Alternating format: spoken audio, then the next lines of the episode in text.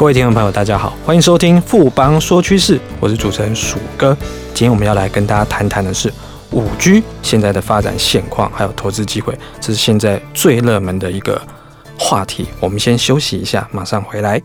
哼，我的投资眼光真的超好。到底投资了什么？哎，快告诉我啦！当然是富邦 ETN 绩优股一把抓，追踪指数零误差，门槛低，小资族也能买哦。那我要赶快去买。富贵要人帮，ETN 买富邦。富邦证券指数投资证券经金管会同意生效，唯不表示本指数投资证券绝无风险。投资人交易前应详阅公开说明书。富邦综合证券股份有限公司经目的事业主管机关核准之许可证照字号为一零七年金管证总字第零零五三号。欢迎回到富邦说趋势。我们今天很荣幸邀请到富邦投顾的副总翁武胜 Vincent，我们的副总亲自出马来跟我们谈谈五 G 的发展现况。Vincent 好，啊，鼠哥好，各位听众朋友大家好。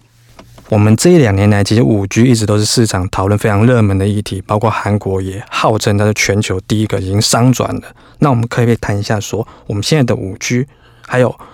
我们原来的四 G 网络，他们主要的差异是在哪边呢？是的，鼠哥，我们先来看一下整个行动通讯的一个发展。事实上，从一九八零年代开始的时候，开始有说我们的大哥大。那那个时候的话，一 G 跟二 G 都主要都是以语音通讯为一个应用的一个基础。那后来到了三 G，结合了智慧手机，特别是 iPhone 啊的一个兴起，它带动了什么行动网络跟社群，所以那时候 Facebook 是非常热门，大家拿着一个手机到处打卡，有没有？所以那时候的整个行动网络跟社群应用的非常快速。那后来四 G 的话，四 G 最重要是什么？让大家可以自由的看片，影音的一个串流变成整个手机最夯的一个应用。所以我们发现到什么？手机取代电视跟影音播放器，成为最重要的一个。媒体的一个载具，那所以在这样子的一个发展的过程当中，我们发现到说，其实以现阶段四 G 的一个技术，在手机上的它其实还有很大的一个可以提升的空间。比如说我们在拿手机的时候，有的时候会断讯，有的时候会卡卡的，看影片看到一半的时候会荡荡的，这个基本上都是四 G 现在面临的问题。所以的话，我们就认为说后因为后面的话又有物联网的这些技术应用在做推升，所以当这些技术应用要做推升的时候，现阶段的四 G 的通讯架构是没有办法去支撑的，所以在十几年前，大家就开始在想五 G 要怎么开始来做。所以整个来讲的话，五 G 就是未来下一代的整个新的一个通讯。那它跟四 G 有什么样的差异呢？第一个，它具备就高速率；第二个，低延迟；第三个，就巨量连接。那大家要特别注意，讲五 G 一定是讲这三个，而且这三个是分阶段才会实施，它不会一次到位。第一个，我们在讲传输速率的时候，现阶段的四 G 的传输速率，我们用来看的话，就是说，我们如果要下载一部八 Gigabyte 的一个电影的话，大概要花差不多七分钟左右的时间。但是，我们如果用五 G 啊来看的话，它的一个下载速度，你可能只需要六秒钟。你就可以下载完了，就是它速度的快速，就是基本上现在的五 G 的传输的速率、资料传输的效率，它是比四 G 高出十倍以上的。那另外呢，我们讲是低延迟，为什么讲低延迟呢？低延迟就是我们应用在一些所谓远端的医疗啦，或者是智慧自驾车啦，或者是智慧工厂的时候，它基本上我讯号传出去，我就要马上可以收到，而不是讯号传出去，我可能卡卡的、当当的，那到时候车子也撞到了，然后刀也开错了，那智慧工厂的东西灌我也灌错了，那就会造成很大的损失。所以在这些我们看物联网的这些大量的应用的时候，它是个低延迟的这个特性是五 G 非常重要的。那它大概延迟时间大概只有四 G 的不到十分之一。那再过来的话，就是所谓的大量的联网。五 G 的话，每平方公里可以连接的设备数高达一百万件。所以也是因为有五 G，后面才会有所谓万物联网的这个物联网的应用，才可以得到一个实现。那经由这些的特性的话，它基本上就可以改变我们人类对手机的一个使用习惯。以前我们在使用手机的时候，我们重视它的音效好不好，然后它的影像画质好不好。可是未来呢，我们大家可以发现到，手机它所扮演的，它可能就可以帮助你做什么？它运用 AR，我可以来做导航。我们现在的话，我们在看 Google Map 的时候，或者是我们在做一些导航的时候，我们把手机转来转去，还不知道自己走的是不是正确的方向。可是以后，你只要把手机镜头对到你现在所的位置的时候，它它自动会出现箭头，会告诉你你走的方向跟地点到底是对不对，就不会像现在我明明有手机导航，我还我还走错路哦，这个我常常发生。那另外一个话就是说，在远端医疗的时候，医生他可以在偏乡的时候，他就可以利用手机，他就可以去很明确的可以看到一些症状，做一些处分。然后最重要的消费应用上面来讲话。我们现在在电商购物上面的时候，有时候买到大小不知道适不适合，买鞋子、买衣服，这衣服我买到底好不好看？以后应用手机，它用 AR 的时候，你就可以直接在手机上面把你自己的跟这个。你要购买的商品就可以自动做结合，它可以自动量你的脚的大小，那就虽然说你现在买这双鞋子到底是不是合适，你穿这个衣服到底好不好看，基本上这都是可以透过手机应用五 G 的技术，然后应用 AR 的这种扩增实境的技术，然后来。得以实现，所以我们可以发现到说，整个五 G 它不是只有单单的一个传输的速率变快，而是以前十倍，没有这么简单。它其实提供了很多的一个应用，那这个应用在行业上的一个发展的话，基本上会带来整个非常大的一个进步。明神这边提到非常重要的一个概念，就是五 G 可以使得未来万物万物哦，不是只有手机哦，万物联网变得可能。那你用到终端的运用的话，像刚刚讲到很重要的，不管是医疗。或是车联网这种东西都是不能开玩笑，都是跟生命安全相关的东西。五 G 的话，可以未来让这些技术，包括 AR 这些东西都可以实现。那我们实际上现在五 G 全球各国都在拼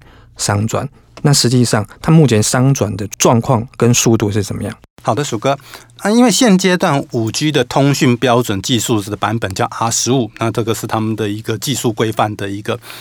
的一个组织，他们所设定出来，所有要推动五 G 的国家跟那种营运商都要依照这个规范来走。那在在去年六月已经通过了，不过最终的版本 R 十六要到明年的年初才会定案，所以告诉我们什么？现在都还是一个暖身阶段哈，它还不是一个最最终的一个版本，那大致上都差不多了。所以现在和大家都在抢抢先抢快嘛，像韩国、美国、日本。中国这些都算算是在五 G 竞赛里面的第一梯队，他们都最快。像韩国，就像刚刚薯哥提到，他号称他是第一个。他其实他第一个是什么？他是真的韩国就已经开始全全国都用五 G 了吗？其实没有，他只是在一个定点。你在那个定点里面，我我们讲在五 G 的专有名词嘛，它叫 FWA，叫做固定的一个无线传输。我在一个定点里面，我可以享受到整个五 G 的快速传输这样子的一个。功能，可是我一旦离开那个区域，还有五 G 吗？对不起，没有。但是。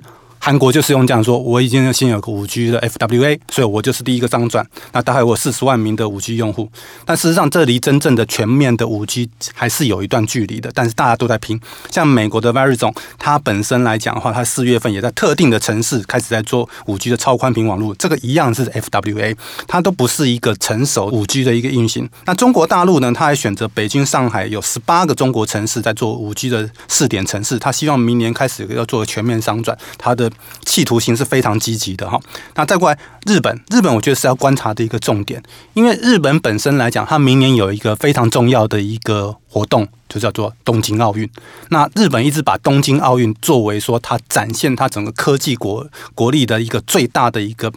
展场就是在东京奥运，所以他像 NTT Docomo 和 SoftBank，他们基本上早就已经在为这个在做规划。自从他们知道说他们拿到东京奥运的举办权之后，他们就一直想方设法要在说整个东京奥运怎么样。来把五 G 的这个整个技术展现在里面，包含你这个，包含说足球里面，我们怎么样透过五 G 的技术来做各种的判定，然后甚至转播各方面，他都在做。所以我觉得明年的七月，因为明年东京奥运在在七月，我们怎么样在七月份的话，明年的七月我们就可以看到说日本在这方面比较完整的一个发展。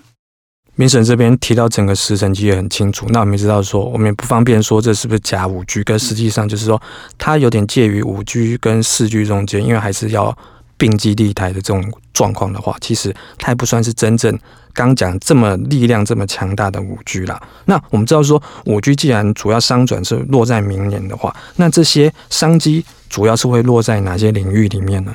是的。我们认为五 G 的商转，真正的商转开始，我们说开始不是全面哦，开始会落在明年。那因为第一个就是在基地台的一个设备商机，再过来才是五 G 的手机。为什么会这样讲呢？我们虽然说明年开始。叫做要开始有五 G 的商转，但是其实现阶段电信营运商的一个基站的涵盖率是明显不够的。那这个不够的一个状况之下，它的影响是什么？我们刚刚说过，五 G 有三大特色，听众朋友还记得吗？第一个，我的速度要很快，那速度要很快，这个基本上我 FWA 可以做到，但是呢，我要做到整个低延迟的时候，甚至我要做到。万物联网的这样子大规模联网的时候，我必须一定要有什么？我的基站的涵盖率要够。所以也就是说，我不能只在台北我有基站的一个完善率。那我出过台北怎么办？我到台中、高雄，我这个地方我的基站的一个涵盖率是都要去完成的。所以一般来讲的话，我们会说。整个完整五 G 的整个基地台的覆盖，然后到提供到完整的一个五 G 服务，大概我们预期要到二零二零年。所以这一个阶段的过程当中，从明年开，从其实从现在开始，一直到二零二一年的这段期间，一直都会是整个五 G 基地台的一个建设的高峰期。那我们基本上来看的话，呃，一般来推估的话，五 G 的一个大基站的一个数量，大概会四 G 的一点五倍。所以大概会有一千万台的这个大基站，那小基站的话，就是的需求的话，大概是大基站的一点五到两倍，所以大概也会有两千万台的这样子的一个需求。所以整个来讲的话，我们大概还需要一千万的一个一千万台的一个大基站跟两千万台的一个小基站，我们才能够去建构一个说整个比较完整的一个五 G 网络。那所以说整体来看的话。光这个部分，我们就可以看到说，基站的需求它不会是只有说啊，五 G 开台了，所以基站的需求就没有了吗？其实不是，它后面还陆陆陆陆续续都还是会有。那再过来的话，就是说，其实五 G 它所应用的频谱，这边可能要跟大家稍微介绍一下。现在四 G 的通讯频段大概是一点八到二点七的 GIGA 赫兹。那整个来讲，五 G 它是使用比较高的一个通讯频段哦。那它大概用的话是现在的一个低频的部分，大概在三到五的这个 GIGA 赫兹的部分。还有一个部分就是毫米波的部分，这二十八 GHz 都是比较高频段的。那这两个频段的话，会有个问题，就是说大家现在希望用比较大的一个应用是在毫米波的部分，可是毫米波的部分，它其实上。技术上包含全新的天线射频的一个技术架构，还有主动式天线的一个设计难度，而且它成本比较高。所以以这样子来看的话，以现阶段的一个 solution 就解决方案里面来讲的话，你要推出毫米波的一个五 G 的手机，坦白来讲是有难度的，而且那个费用很高。所以我们会认为说，五 G 的手机要大量普及的话，以现阶段我们的预估的资策会的预估是大概今年的五 G 手机大概会有四百六十万台，我个人预估会高估了。因为基本上，呃，手机品牌像前两大，第一个是什么？就是三 Samsung 嘛，第二个是华为嘛。但现在当然还有一个重点是 Apple，Apple 今年是不会有五 G 手机的，Apple 是要到明年才会推五 G 手机。那 Samsung 跟华为推出来，Samsung 推出来五 G 手机，目前推出来那个成本太贵，我也不认为今年。会有大的一个应用，而且最重要是五 G 的商业应用模式还没有很明显，所以在需求端不会那么强，然后你的 device 端又特别贵的一个情况之下，我认为说 Samsung 跟华为今年推的五 G 手机都是 demo 用的，都是展示说我有这个五 G 的技术，但实际上要大量的。